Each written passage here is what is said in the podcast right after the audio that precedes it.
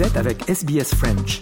Retrouvez les rubriques sur sbs.com.au slash French.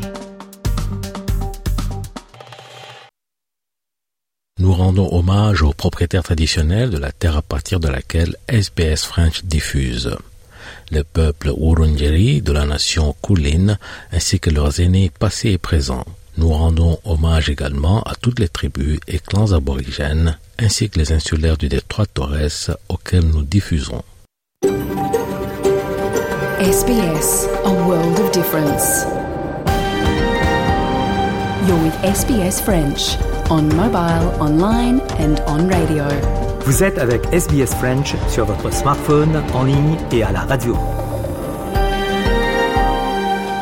Mesdames et messieurs, bonjour, nous sommes le samedi 10 décembre 2022. Vous écoutez le programme en français sur Radio SBS. Euh, Christophe Mallet pour vous accompagner au cours de cette heure, donc en français sur SBS. Au programme, nous aurons l'information, nous aurons le sport, nous partirons euh, pour une année spécifique dans notre rétrospective comme chaque samedi et nous parlerons de l'accord de libre-échange entre l'Europe et l'Australie dans euh, l'épisode numéro 108 d'Europa Voice avec Nathanaël Bloch. Mais pour l'heure, il est temps de passer au journal.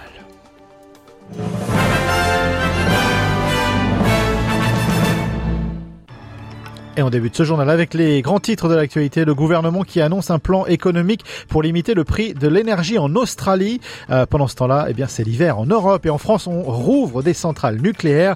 Et en Chine, eh bien, le pays relâche un peu plus sa politique de gestion du Covid.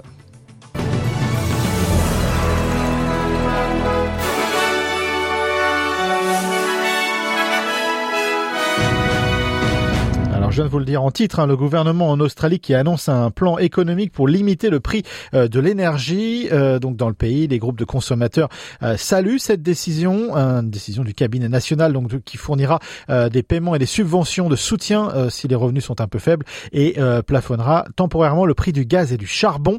Le directeur général d'Energy Users Association of Australia, Andrew Richards, se félicite que les gouvernements à travers le pays ont mis un plan en place qui, selon lui, prend soin des utilisateurs d'énergie domestique et euh, a aussi l'intérêt national euh, en jeu euh, en gardant le rôle de l'Australie en tant qu'exportateur d'énergie fiable et donc un exportateur digne de confiance.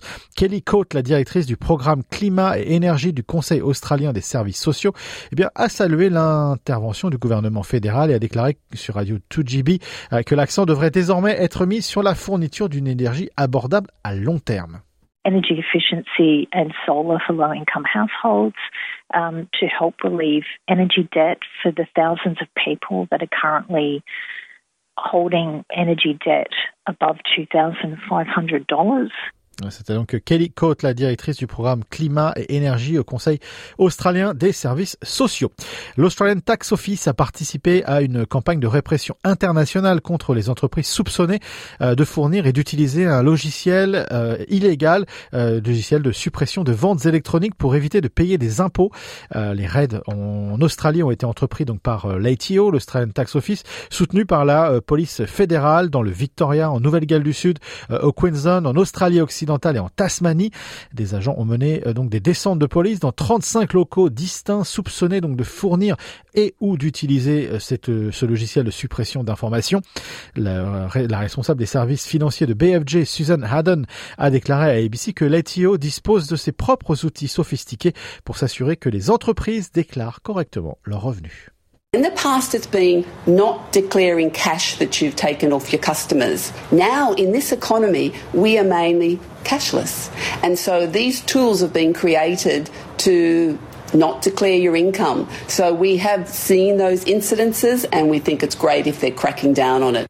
La responsable des services financiers de BFJ, Suzanne Haddon, donc sur ABC. Euh, la ministre des Affaires étrangères Penny Wong et le ministre de la Défense Richard Merles se sont euh, rendus au, Japon pour rencontrer euh, le Premier ministre japonais donc et ses ministres, notamment de la Défense et des Affaires étrangères. ils veulent que le Japon soit considéré comme faisant partie d'un vaste réseau de défense qui comprend le partenariat AUKUS avec les États-Unis et le Royaume-Uni. la réunion ministérielle s'est terminée par une déclaration conjointe signalant l'examen d'un futur déploiement par rotation d'avions japonais y compris des F-35, la participation à certains exercices militaires et à la formation et à la recherche de sauvetage en, de sous-marins. Écoutons Penny Wong qui, pour elle, elle dit qu'il est important de travailler ensemble pour eh bien, gérer la stabilité de la région. There are many challenges in the region in which we live. They are conversations which proceed on the basis that we collectively understand that if we wish to have peace and stability in this region at this time, that our two countries must continue to do more together. La ministre des Affaires étrangères Penny Wong. L'exploitant de deux casinos du Queensland s'est vu infliger une amende de 100 millions de dollars euh, qui fait suite euh, à des défaillances majeures. Je cite, le procureur général Shannon Fentman a annoncé que euh, bien ces sanctions elles étaient mises en place après avoir trouvé que le gérant des jeux Star, donc gérant des casinos Star, était inapte à détenir une licence de casino tout simplement. Un examen indépendant de l'ancien juge de la cour d'appel Robert Gutterson a révélé que donc l'exploitant Star avait, je cite, activement encouragé euh, des clients interdits euh, de jeux ailleurs, donc de jouer dans certains casinos euh, dans le Queensland. Il avait, ils avaient été aussi déficients dans leur disposition sur le blanchiment d'argent. Star a vu sa licence d'exploitation donc de casino suspendue pendant trois mois, ce qui a été reporté donc à, à, partir de décembre prochain. Madame Fentiman dit que cela leur donne 12 mois pour, je cite, mettre de l'ordre dans leur maison. Unlawful and criminal behaviour will not be tolerated in Queensland casinos. Voilà, 13h06 minutes, direction la France et on se pose beaucoup de questions cet hiver sur la capacité ou non du pays à souvenir à ses besoins en termes d'électricité et de surtout euh, prévenir des coupures de, couru, de courant intempestifs pour euh, alléger le réseau. Hier, le gouvernement a redémarré deux centrales nucléaires qui étaient à l'arrêt. Cela fait partie du plan général donc du gouvernement. Le point avec Anne Verdaguet. Après une semaine de recadrage de la part du gouvernement, le ministre le redit haut et fort, il ne faut pas craindre de coupures électriques cet hiver, même s'il reste encore beaucoup de réacteurs en maintenance. C'est d'ailleurs le cas pour les deux réacteurs de Panly.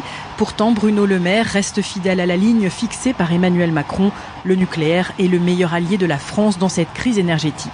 Non seulement la France sera le leader en Europe en matière d'électricité nucléaire, et ce sera un atout de puissance considérable pour notre pays, mais beaucoup de pays qui avaient fait une croix sur le nucléaire reconsidéreront leurs options en se disant qu'entre abandonner l'industrie ou revenir à une énergie décarbonée qu'est l'électricité nucléaire, il vaut peut-être mieux revenir à l'électricité nucléaire. Quant au nouveau patron d'EDF, il reconnaît des problèmes de corrosion sur le parc nucléaire, mais assure que ses équipes sont mobilisées pour que cela ne vienne pas entraver les besoins de cet hiver. Le problème industriel, c'est un problème industriel, ça ne se décrète pas, ça se traite sur le terrain, mais également grâce à la mobilisation des Français qui, euh, dès maintenant, ont pris tous les signaux qui permettent de faire preuve de sobriété. Et tous ensemble, nous allons y arriver. Selon le réseau RTE, la consommation électrique en France a baissé de 10% le mois dernier.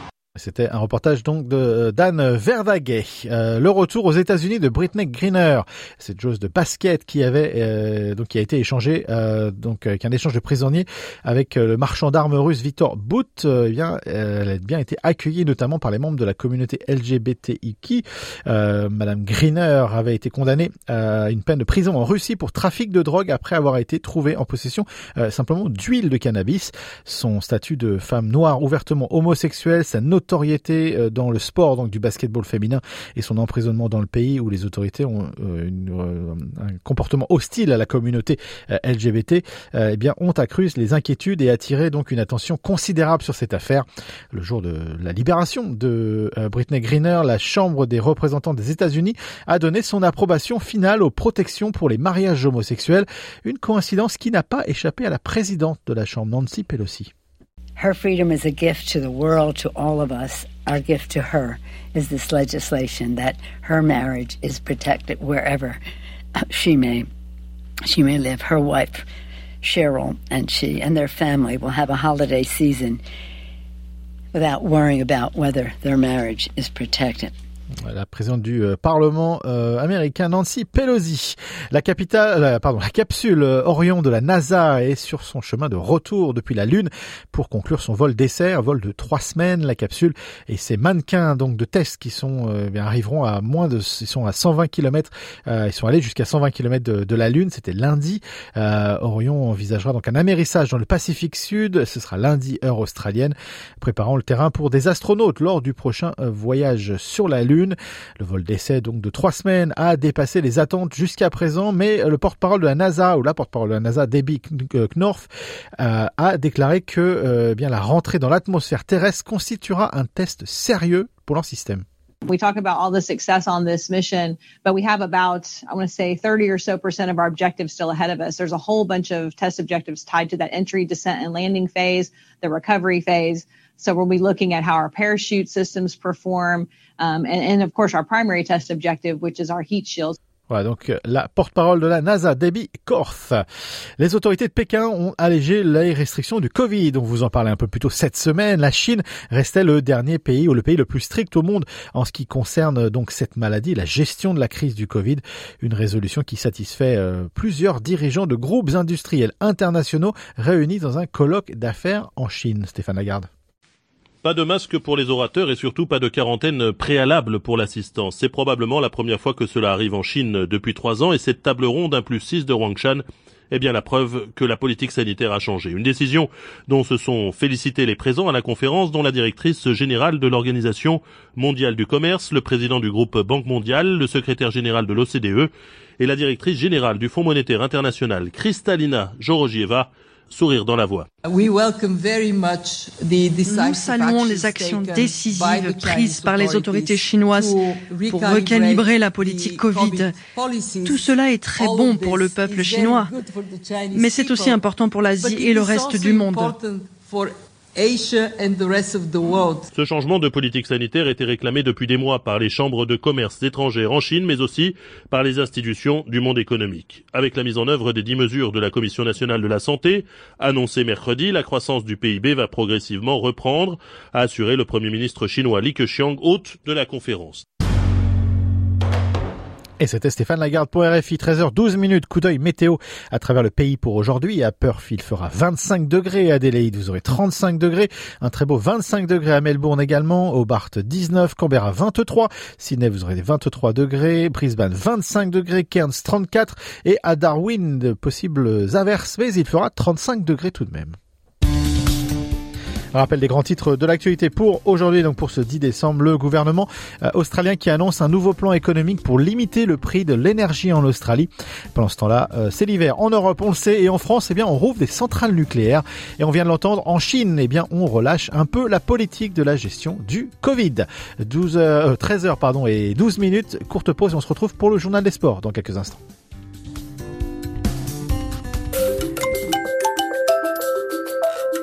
Aimez le programme en français?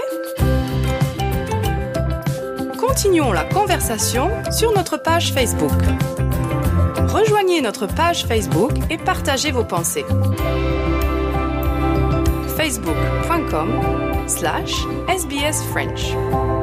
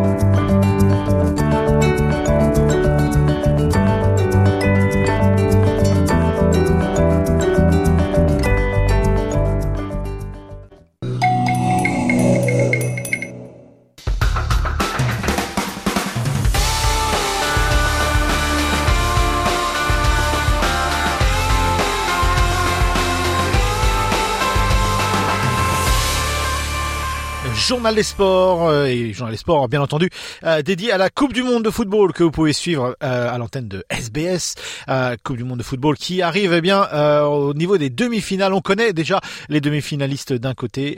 tout d'abord, eh bien, ce ne sera pas le Brésil, la superstar brésilienne Neymar semblait avoir tout fait pour gagner ce match avec un but dans la première mi-temps de prolongation, mais le Croate Bruno Pektovic a égalisé à la 119 minutes et tout comme il l'avait fait déjà contre le Japon en huitième de finale, eh bien les Croates sont allés gagner cette séance de tir au but.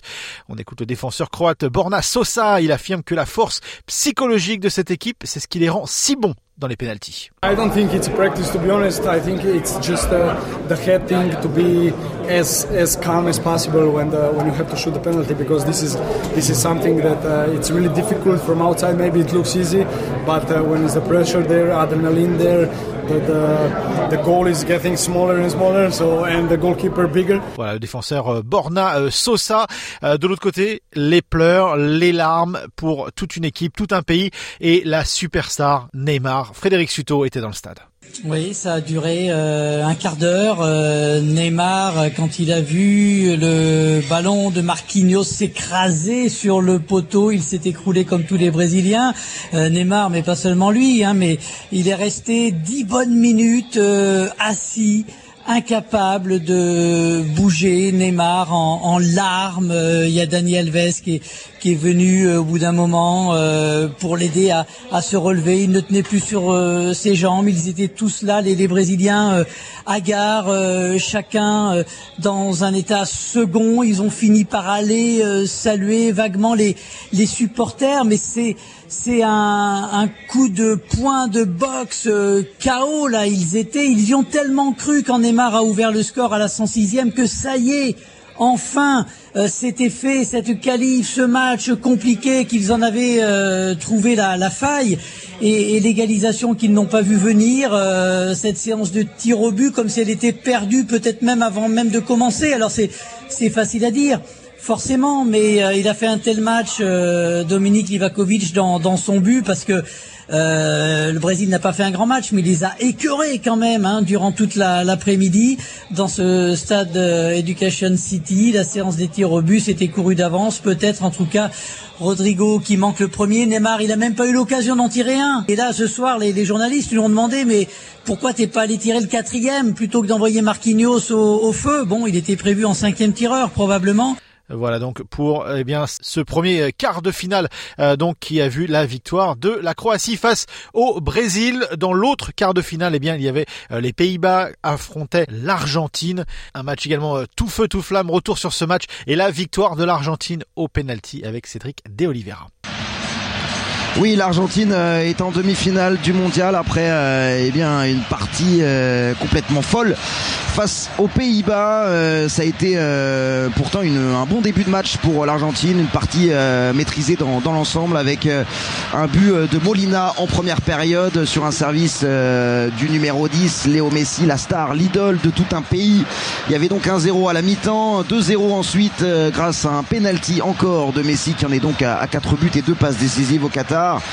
2-0 pour l'Argentine, on se disait qu'elle avait fait le, plus dur, mais derrière les Néerlandais, au prix d'un scénario improbable, ont tout renversé grâce au remplaçant Wood Weghorst qui a d'abord inscrit une tête magnifique pour le, le 2 buts à 1 et puis euh, qui a égalisé au bout du bout du temps additionnel à la 101e minute euh, sur une belle combinaison, deux buts partout donc euh, en prolongation l'Argentine n'a pas réussi à mettre ce troisième but qui l'aurait eh bien permis de, de, se qualifier un petit peu plus tôt.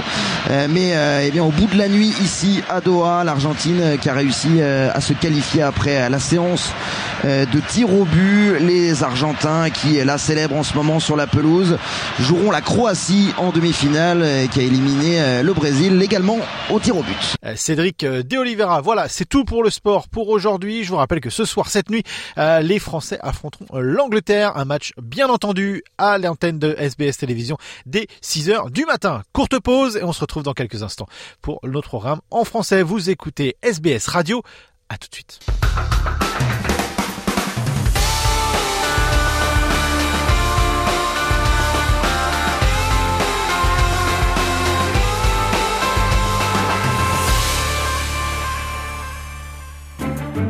Donnez votre opinion sur les sujets qui vous intéressent. envoyez un SMS au 04 88 79 93 23 ou rejoignez notre page Facebook pour participer à la conversation. Chaque fois qu'on parle d'amour, c'est avec jamais et toujours. Viens, viens, je te ferai le serment qu'avant toi, il n'y avait pas d'avant. À chaque fois, comme à chaque fois. C'était Daphné, cette chanson à chaque fois qui fait partie de notre sélection musicale pour le mois de euh, décembre. 13h23 minutes. On fait une courte pause et on va faire un bond dans le temps et on va se retrouver sur un 10 décembre d'une autre année. Et cette année, vous allez voir, on parle de la Déclaration universelle des droits de l'homme. Tout de suite après ça.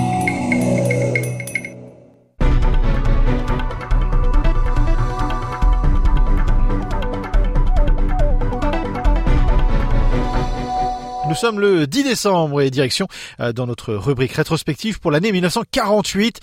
Direction Paris. Cette année-là était signée la Déclaration universelle des droits de l'homme, un texte adopté lors de l'Assemblée générale de l'Organisation des Nations unies et qui liste dans 30 articles les droits fondamentaux et les libertés de tous les êtres humains sans exception. Cette déclaration des droits de l'homme est bien évidemment toujours d'actualité, mais encore aujourd'hui, certains droits sont bafoués dans le monde. Retour sur la signature de ce texte avec Léo Roussel et des archives de l'INA, l'Institut national de l'audiovisuel et de France Télévisions. Il est entre autres reconnu que nul ne sera tenu en esclavage, que nul ne sera soumis à la torture, que l'arrestation arbitraire, la détention ou l'exil sont des violations des droits de l'homme. Ils sont 48 pays membres de l'Organisation des Nations Unies. Le 10 décembre 1948 a signé et a adopté la Déclaration universelle des droits de l'homme. Une majorité écrasante donc des 58 États membres de l'Assemblée générale des Nations Unies à l'époque. Au lendemain de la Seconde Guerre mondiale et de la création des Nations Unies, de nombreux pays cherchent un moyen d'empêcher les atrocités commises ou subies pendant le conflit d'être de nouveau vécues. Pour ça, les Nations Unies d'élaborer une feuille de route en matière de liberté, d'égalité et de protection de chaque individu dans le monde. C'est en 1946 que commence le travail d'élaboration de cette déclaration. Un comité de rédaction composé des représentants de plusieurs pays est d'abord créé. On retrouve parmi eux le Liban, la Chine ou encore les États-Unis et puis rapidement d'autres pays rejoignent le comité de rédaction, la France, l'Australie, le Chili, l'Union soviétique ou encore le Royaume-Uni. Ces représentants ils viennent de milieux très variés. Parmi eux, on trouve l'ex-première dame des États-Unis, notamment Eleanor Roosevelt, la veuve de l'ancien président américain Franklin Delano Roosevelt, qui présidera le comité de rédaction, mais aussi le vétéran et diplomate australien William Hodgson, le juriste et juge français René Cassin, ou encore le président de la Confédération des syndicats britanniques à l'époque, Charles Dukes. L'objectif est de créer un document auquel un maximum de pays puissent contribuer selon les spécificités religieuses, culturelles ou encore politiques de chacun. En clair, il s'agit de créer une charte complète qui concerne et protège tout être humain, quelle que soit son origine, sa langue, sa couleur de peau, son genre ou encore ses croyances. Il faudra deux ans entre 1946 et 1948 pour que ce comité aboutisse à la rédaction et à l'adoption de cette déclaration. Réunie une première fois en juin 1947, puis une seconde fois en mai 1948, le comité parvient à rédiger le projet de déclaration dont l'écriture finale revient à René Cassin et à présenter finalement le projet aux États membres de l'ONU. Le premier projet de déclaration est proposé en septembre 1948. Plus de 50 États membres participent à sa rédaction finale. Et le 10 décembre 1948, l'Assemblée générale des Nations unies, réunie au palais Chaillot au Trocadéro à Paris, adopte cette déclaration universelle des droits de l'homme. La paix, but poursuivi depuis trois mois par la session des Nations unies réunies à Paris, et dont M. Robert Schuman, ministre français des Affaires étrangères, devait saluer la dernière séance en se félicitant que les délégués de 52 nations aient voulu choisir Paris pour édicter la nouvelle déclaration des droits de l'homme. Alors euh, sur ces pays réunis à Paris euh, pour la dernière séance de l'Assemblée générale des Nations unies, comme le rappelle cet extrait des actualités françaises à l'époque, 48 pays vont finalement adopter la Déclaration universelle des droits de l'homme sur les 58 États membres. 8 pays s'abstiennent et 2 ne prennent pas part au vote. Le texte est adopté, il comprend 30 articles et il s'inspire entre autres de textes existants dans le monde comme la Déclaration des droits de l'homme et du citoyen en France, adoptée en 1789. Ces 30 euh, articles de la Déclaration universelle des droits de l'homme, ils sont divisés en deux grandes catégories. D'une part, les droits de la personne, incluant notamment les droits civils et politiques, et d'autre part, les droits euh, économiques, sociaux et culturels. Le premier euh, article, vous le connaissez sans doute, ou du moins en partie, c'est le suivant. Tous les êtres humains naissent libres et égaux en dignité et en droit. Ça, c'est donc la première partie. Voici la seconde phrase, un peu moins connue. Ces êtres humains sont doués de raison et de conscience et doivent agir les uns envers les autres dans un esprit de fraternité. Cette déclaration, elle est fondatrice, elle n'est pas en elle-même euh, juridiquement contraignante, mais euh, ces grandes lignes ont été reprises dans les constitutions ou dans les cadres juridiques permettant véritablement de protéger ces droits fondamentaux euh, dans de nombreux pays. En réalité, cette déclaration, elle pose euh, un idéal à atteindre, un premier pas qui a engendré la signature de conventions par la suite au niveau euh, international, que ce soit la convention sur l'élimination de toute forme de discrimination raciale, la convention relative aux droits de l'enfant, la convention sur l'élimination de toutes les formes de discrimination à l'égard des femmes, ou encore euh, par exemple celle sur la protection des droits de tous les travailleurs migrants et des membres de leur famille. Alors 74 ans après, cette déclaration, elle reste terriblement d'actualité et euh, les droits qu'elle revendique restent bafoués dans de nombreux pays. Voici d'ailleurs euh, ce que déclarait le résistant et diplomate français Stéphane Hessel à ce sujet sur France 3 en 1998. C'était euh, pour les 50 ans de la signature de la Déclaration universelle des droits de l'homme. Naturellement, beaucoup des valeurs incorporées dans la Déclaration universelle sont encore des utopies, des rêves, mais beaucoup aussi se sont réalisés dans les faits. Des progrès, c'est certain, il y en a eu depuis 1948, mais euh, la période actuelle rappelle euh, que ces droits de l'homme sont loin d'être parfaitement respectés encore aujourd'hui. La souffrance des millions de civils en Ukraine depuis le début de l'invasion russe en février dernier en atteste. Les atrocités découvertes euh, par les organismes de surveillance des droits de l'homme sur place également. Alors il n'y a pas que la guerre, bien évidemment, il y a aussi les privations de liberté dans de nombreux pays, la situation catastrophique des travailleurs dans le monde, mise notamment en lumière par la Coupe du Monde de football euh, au Qatar, celle des migrants, des prisonniers, des personnes LGBT, j'en passe euh, énormément. En fait, euh, des progrès immenses restent encore à faire dans tous les pays du monde pour se tenir au plus proche de cette Déclaration universelle des droits de l'homme, 74 ans après sa signature. Les programmes de SBS sont disponibles en podcast et vous pouvez les écouter quand vous voulez. Pour s'inscrire ou télécharger, www.sbs.com.au French. J'aimerais tant avoir des couleurs, le bleu du ciel sur mes ailes et c'était Da Silva et cette chanson Des couleurs qui fait partie de notre sélection musicale du mois de décembre ici à SBS en français. Donc il est 13h34 minutes, on fait une courte pause et on va parler eh bien euh, d'Europa Voice avec euh, Nathanael Bloch et euh, le sujet cette semaine ce sera le, les accords les accords de libre-échange entre la France et l'Australie. Où en est-on? Élément de réponse dans quelques instants.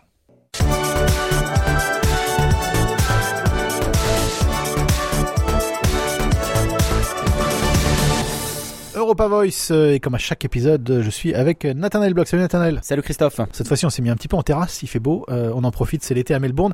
Euh, on va pouvoir parler de, de la visite d'un ministre important du gouvernement d'Albanese dans un pays européen, la France. Effectivement, Christophe, Don Farrell, le ministre à la fois du commerce et du tourisme, est en tournée non seulement française, mais en tournée européenne, puisqu'il va se rendre à Paris, Berlin et Bruxelles. Alors on comprend bien pour rencontrer les euh, pays fondateur, l'Union européenne et aussi euh, les institutions euh, à Bruxelles, mais il sera également en Suisse, Don Farrell, pour ouvrir la première ambassade à, à, Berne, et il se rendra au Royaume-Uni pour rencontrer le nouveau Premier ministre Rishi Sunak et euh, parler de l'après-signature du traité de libre-échange entre euh, le Royaume-Uni et l'Australie. Beaucoup de, beaucoup de choses à discuter aujourd'hui dans cette Europa Voice justement euh, sur, sur, ce sujet-là. Qu'est-ce que ça veut dire pour la France aujourd'hui, ces visites qu'il y a eu, ces rencontres qu'il y a eu avec le Premier ministre albanais qui a rencontré son acolyte, hein, enfin notre chef d'État en tout cas, Emmanuel Macron? Il y a eu pas mal de petites rencontres comme ça, un peu euh, euh, au fil du temps. Est-ce que ça veut dire que les relations se réchauffent avec ce qui s'est passé avant, notamment, euh, faut le dire, les sous-marins? Il y a deux choses qui ont fait que les relations entre la France, l'Union européenne et l'Australie s'étaient un peu refroidies ces dernières années. La première, c'était que l'Union européenne reprochait en fait à l'Australie de ne pas mettre en place des politiques proactive vis-à-vis de la défense euh, du climat, du climat et la protection de l'environnement. Ça, c'est la première chose. Chose qui a changé évidemment avec l'élection euh, d'Albanese, qui qui est revenu un petit peu dans le jeu international par rapport aux enjeux climatiques. Et puis la deuxième chose, comme vous l'avez mentionné, Christophe, c'était la crise euh, des sous-marins qui avait jeté un vrai froid. On se rappelle des déclarations de Le Drian, du coup de poing ou du coup de poignard dans le dos, qui avait jeté un froid entre la France et l'Australie ces deux choses en fait ont évolué. Encore une fois, Albanese est revenu dans le jeu international par rapport au climat, et puis depuis son élection, euh, on peut presque dire que The Bromance is back. Euh, il y a eu des premiers coups de téléphone à l'élection euh, euh et celle de Macron, surtout il y, a, il y, a, six mois de cela. Et puis les deux leaders se sont rencontrés à Bali au G20 il y a quelques semaines. Et puis là, ils vont se revoir. Enfin, Emmanuel Macron va voir Don Farrell qui lui-même euh, est en visite en France pour rencontrer euh, son homologue Olivier Bech. Donc vraiment, euh, les relations se réchauffent entre les deux parties. Et puis l'autre élément, c'est que surtout, on est aujourd'hui dans un accord de libre-échange qui est un peu bloqué. Ces discussions, elles ont commencé en 2018. On en est au 13e round entre l'Union européenne et l'Australie mais on a cette fois une ligne de mire, une ligne d'arrivée, puisque euh, euh, Don Farrell a déclaré qu'il aimerait bien et qu'il pense que cet accord libre-échange sera bouclé au premier semestre 2023. Donc c'est aussi l'objet de cette visite euh, du ministre du Tourisme et du Commerce australien en France et en Europe, c'est de vraiment vérifier qu'on arrive au bout du processus et qu'un accord de libre-échange verra le jour entre l'Union européenne et l'Australie. Mais on le sait que les Australiens sont aussi de grands voyageurs, donc euh, des grands voyageurs vers l'Europe. Euh, le tourisme redémarré après le, Covid, qui a aussi mis un coup d'arrêt à, pas mal de choses, y compris notamment aux, discussions, euh, bien entendu, sur le, libre-échange entre, entre l'Europe et l'Australie. Mais c'est important que ce soit le ministre du tourisme, parce que on sait que la clé économique peut aussi partir et passer par le tourisme. Bah, en fait, il faut aussi se rendre compte que pour l'Australie, l'Union européenne, c'est le deuxième euh, partenaire commercial en termes d'échanges euh, euh, bilatéraux Union européenne-Australie. Le premier étant évidemment la Chine, mais rappelons-nous, et pour nos auditeurs d'Europa Voice, il y avait eu des tensions, notamment par les boycotts chinois des exportations de vin australiens, et donc l'Australie doit trouver aussi de certaine façon, on ne peut pas mettre tous les œufs dans le même panier. Même si la Chine est un marché énorme, il faut qu'elle trouve d'autres partenaires commerciaux. Et pour l'Australie, en fait, l'Union européenne, c'est quand même un marché de 450 millions de citoyens, donc de consommateurs. C'était 500 millions avant que nos amis euh, britanniques euh, ne s'en aillent de, ce marché commun. Donc c'est un énorme marché en fait euh, pour l'Australie. Ça c'est la première raison. Et puis la deuxième raison, vous l'avez mentionné, c'est qu'il y a des, échanges de de, de, de, trade, euh, de, de matières, euh, de matières premières, mais il y a aussi des, des échanges de services et des flux d'hommes entre les deux pays, que ce soit des touristes, que ce soit du savoir, que ce soit des échanges universitaires. Donc c'est effectivement pour l'Australie une destination phare. Et puis, comme vous l'avez dit, hein, on envoie aussi des ministres très symboliquement. Il y a eu Albanese Macron, il y a eu Penny Wang, la ministre des Affaires étrangères, et puis maintenant on a un ministre du tourisme. Euh, qui vient et qui encore une fois rencontre son homologue qui lui-même, Olivier Becht, hein, l'Alsacien du gouvernement, était en Australie il y a quelques semaines euh, de cela. Donc effectivement, euh, de la même manière qu'on a vu au moment de l'élection d'Emmanuel Macron un nombre incroyable de visites protocolaires, on réassiste de nouveau quasiment 4 ans après et avec l'élection du gouvernement albanese à de nouveau cette activité avec beaucoup beaucoup d'échanges protocolaires euh, entre l'Australie et la France. Ah, c'est intéressant que vous mentionniez euh, Penny Wong euh, parce que Penny Wong était à la COP 15 ces dernières semaines et elle a fait quelques commentaires sur la relation américaine et, et l'Indo-Pacifique. Et je vais y venir, ça, c'est une liaison avec l'Europe puisque en réponse à ça, les Américains ont dû rassurer les Australiens euh, sur le programme des sous-marins nucléaires, sur euh, sur AUKUS. ils ont vraiment fait un pas en avant pour rassurer ces Australiens. Mais Penny Wong, elle a un petit peu tapé du, du du poing sur la table en disant que les Américains devaient faire plus dans la zone Indo-Pacifique, mais on sait que les Français notamment, donc l'Europe par les Français, sont encore très présents, jouent une carte énorme. C'était une des clés des relations entre la France et l'Australie. Donc le fait que Penny Wong tape du poing sur la table et que les Américains réagissent et répondent à, ces questionnements, on sent bien quand même la question de l'Indo-Pacifique est au cœur de ces discussions, même si on parle de libre-échange économique entre l'Europe et l'Australie.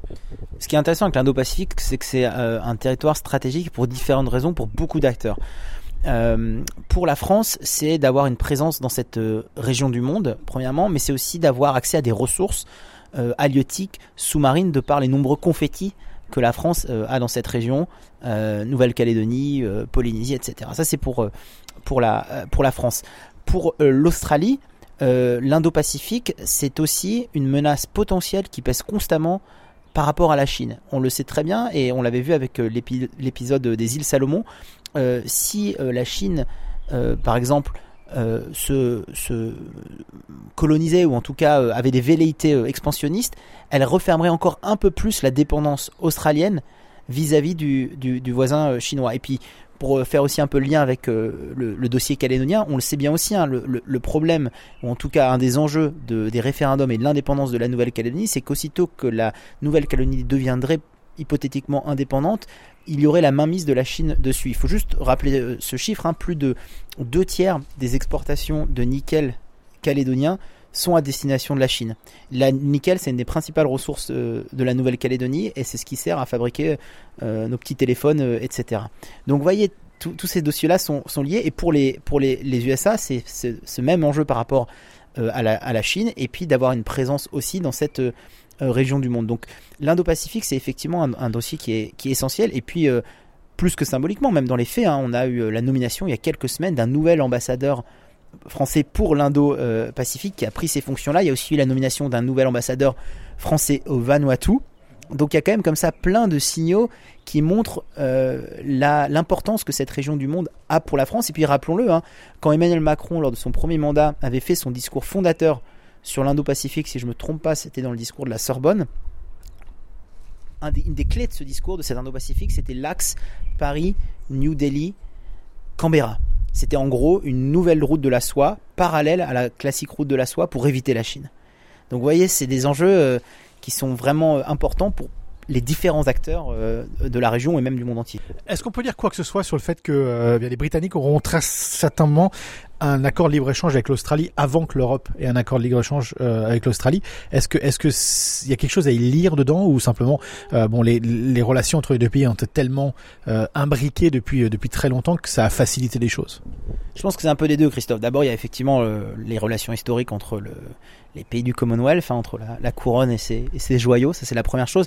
Mais puis aussi au moment où, le, où les, Britanniques sont sortis de l'Union européenne, évidemment, ben, ils ont besoin, au même titre que n'importe quel pays dans le monde de créer des accords de libre-échange avec n'importe quelle entité. Et puis ça arrive au même moment où il y a eu cette histoire des sous-marins et où en fait la France avait tapé du poing sur la table. C'est ça qui s'est passé pour dire bon, bah pour l'instant, on en était à ce moment-là, je crois, au 10, 11e round de négociation. Euh, on met un petit peu en suspens cet accord de libre-échange parce que je vois mal comment on pourrait, là je prends la position française, euh, nouer un accord de libre-échange euh, en pleine confiance avec un pays qui revire sa position du jour au lendemain. Donc il y avait un petit peu la conjonction des deux où l'Australie bah, s'était retrouvée bloquée. Et encore une fois, hein, l'accord de libre-échange, c'est surtout l'Australie qui, à la fois diversifie ses risques en étant plus seulement dépendant du voisin chinois et qui accède à un marché de 450 500 millions de personnes si on compte les Britanniques. Et donc à ce moment-là, l'Australie avait besoin de trouver ben, une autre porte d'entrée même géographiquement dans ce marché européen, donc ça facilitait notamment cet accord avec les Britanniques, mais avec encore une fois ce spectre aussi euh, historique. Là, on en est en fait le, fait que Don Farrell finisse sa visite européenne, sa tournée euh, européenne euh, d'un point de vue, j'allais dire géographique par le Royaume-Uni, c'est aussi simplement pour parachever l'accord de libre-échange. Donc, pour répondre short answer, long answer, il y a un accord de libre-échange Union européenne, Royaume-Uni, pardon, Christophe, Australie qui va être fait et mis en place et qui sera concrétisé avant celui avec l'Union européenne. Mais Dan Farrell, encore une fois, pousse pour que premier semestre 2023, Union européenne, Australie, l'accord puisse voir le jour. Je mettrai juste deux petites euh, euh, limites à ça. C'est qu'il y a quand même des dossiers encore qui ne sont pas réglés, notamment qui est très important, qui est celui euh, des appellations d'origine contrôlée, de l'origine des produits. où on sait par exemple que pour l'Union européenne, ce qui va concerner la feta, le prosecco, le champagne, les différents fromages, il y a euh, des, une forte, un fort lobby des producteurs, des agriculteurs, pour que les Australiens ne puissent pas inonder le marché européen avec des produits, excusez-moi l'expression, de, de sous-qualité.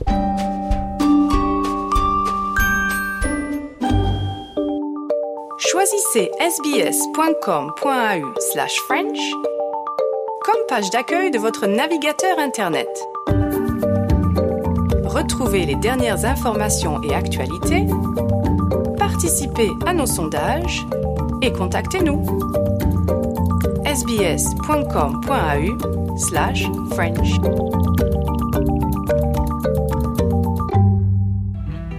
Garde-moi quand tu cours à ta perte. Garde-moi quand ton cœur est inerte et tes rues désertes.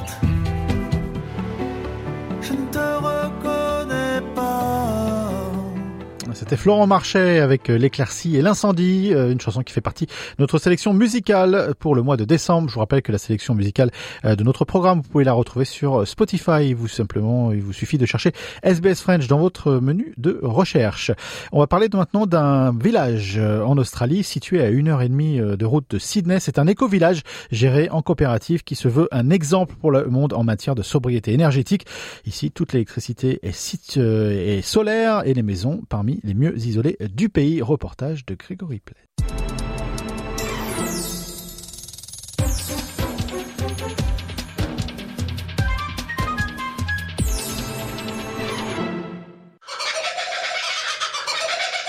À Narara, c'est avec le chant des kookaburras qu'on se réveille. Dans ce village perché sur une montagne densément arborée, 120 personnes vivent ici réunies autour d'un même objectif, avoir le plus faible impact possible sur l'environnement. Un engagement que Candy a respecté à la lettre. Hi. Hello, Candy.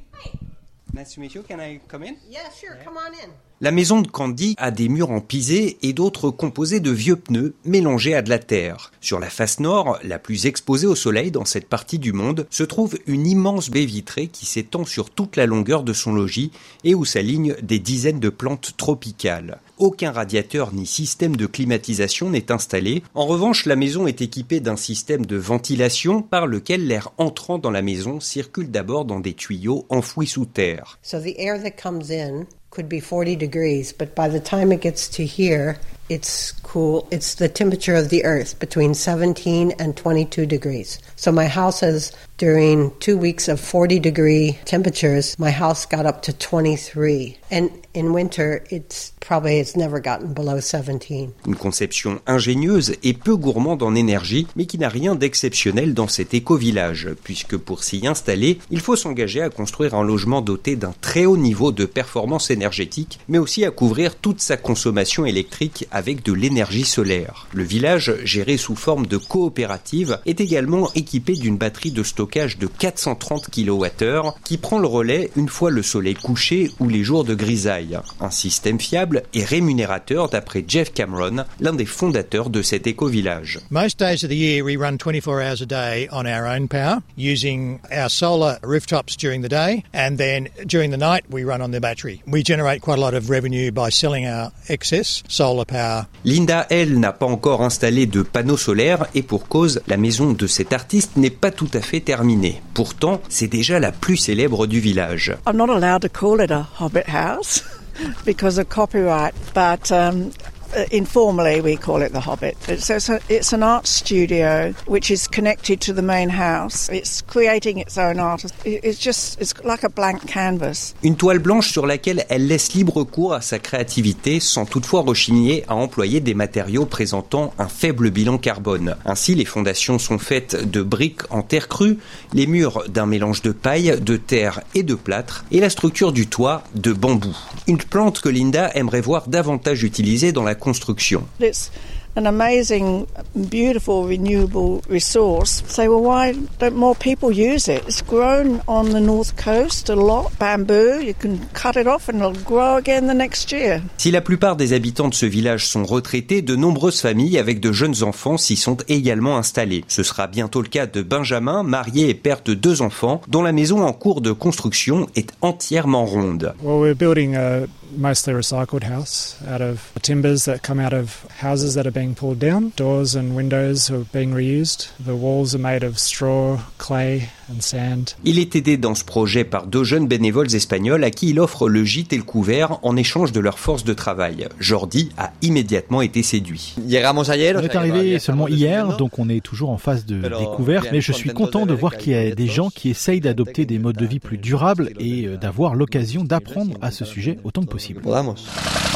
L'avenir, la communauté de Narara l'envisage plein d'optimisme. Des travaux de terrassement sont d'ailleurs en cours pour permettre la construction de 45 nouveaux logements bas carbone qui ont déjà presque tous trouvé preneur. Mais comme le rappelle Jeff, l'objectif n'est pas seulement de faire grandir ce village d'irréductibles décroissants, il souhaite également que Narara devienne un modèle et prouve au reste du monde que la sobriété peut être plaisante.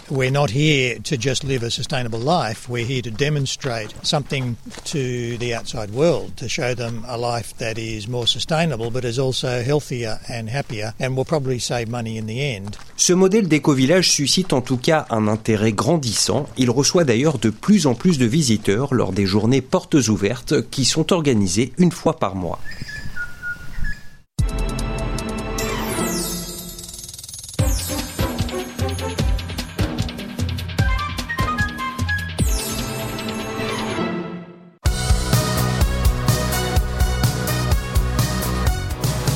Allez, jusqu'à la dernière note, vous aurez reconnu bien entendu la voix du groupe Indochine, euh, Nicolas Sirkis, qui d'ailleurs, euh, il y a une interview de lui sur notre page Facebook, ça vaut vraiment le coup, il était assez sympa.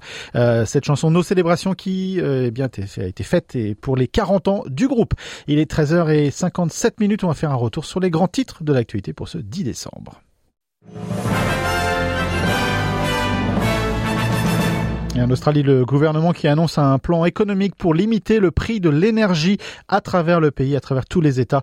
Euh, une démarche du gouvernement fédéral assistée par les gouvernements donc locaux. Euh, pendant ce temps-là, eh bien c'est l'hiver en Europe et en France. On rouvre des centrales nucléaires, deux anciennes centrales nucléaires rouvertes donc euh, dans l'Hexagone et en Chine. Eh bien le pays qui relâche un peu sur sa politique de la gestion du Covid. C'est très certainement mené par le business nécessaire pour la Chine.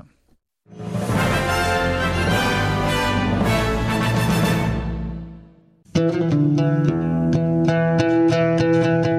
Voilà, on arrive à la fin de notre programme sur SBS. Alors, je vous rappelle notre site internet sbs.com.u slash French, notre Facebook, facebook.com slash sbsfrench et notre Twitter où nous sommes at sbsfrench.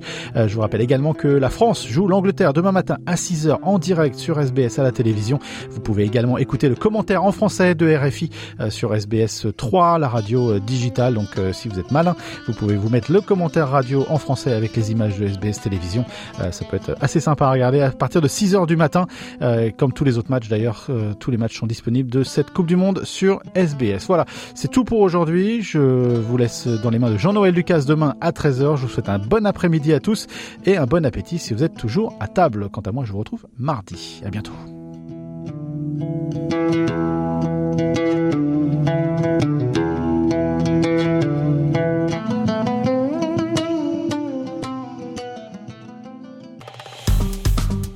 Aimez, partagez, commentez. Suivez-nous sur facebook.com slash sbsfrench.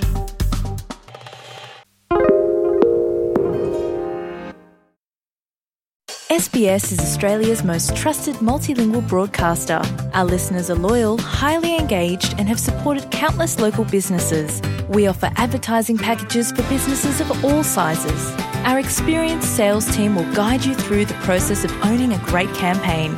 Bring your own ad or have our production team make you something in one of our 68 languages. Start the conversation with your new audience today. Email sales at sbs.com.au.